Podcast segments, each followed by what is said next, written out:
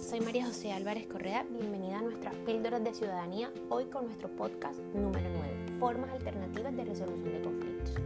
Las formas alternativas corresponden a mecanismos no formales y solidarios que brindan un elemento fundamental en la humanización del conflicto, con la presencia de una tercera persona que actúa como facilitadora especialista en la resolución o prevención del conflicto las formas alternativas son una debida opción cuando la convivencia diaria, familiar, comunitaria ha sido transgredida de manera intencional y repetitiva con perjuicios a nivel emocional, social, físico o legal de una persona. Las figuras alternativas también permiten a los individuos ser gestores de cambio propositivos y proactivos que faciliten el bienestar mutuo, así como la satisfacción y el beneficio de los actores involucrados. Nuestra Constitución Política de Colombia en 1991 reconoce la posibilidad que tienen los particulares de ejercer funciones de árbitros o conciliadores que definan fallos sobre los diversos problemas en los cuales se puedan ver involucrados las personas, grupos y comunidades.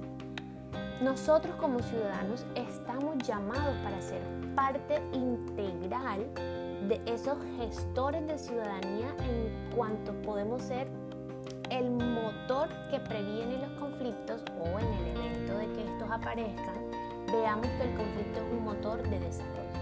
Es por eso entonces que eh, la comunicación y la relación entre las partes debe clarificar el origen y la estructura del conflicto. Debemos tener claro el proceso de negociación y la identificación y, y el análisis, perdón, de las alternativas, así como permitir que esos actores aprendan del conflicto y lo conciban realmente como una oportunidad de aprendizaje. En cuanto a las formas alternativas de resolución de conflictos, encontramos nosotros la negociación, la mediación, la conciliación y el arbitraje. Pero sobre ellos hablaremos en el podcast número 9. Muchas gracias. Chao, chao.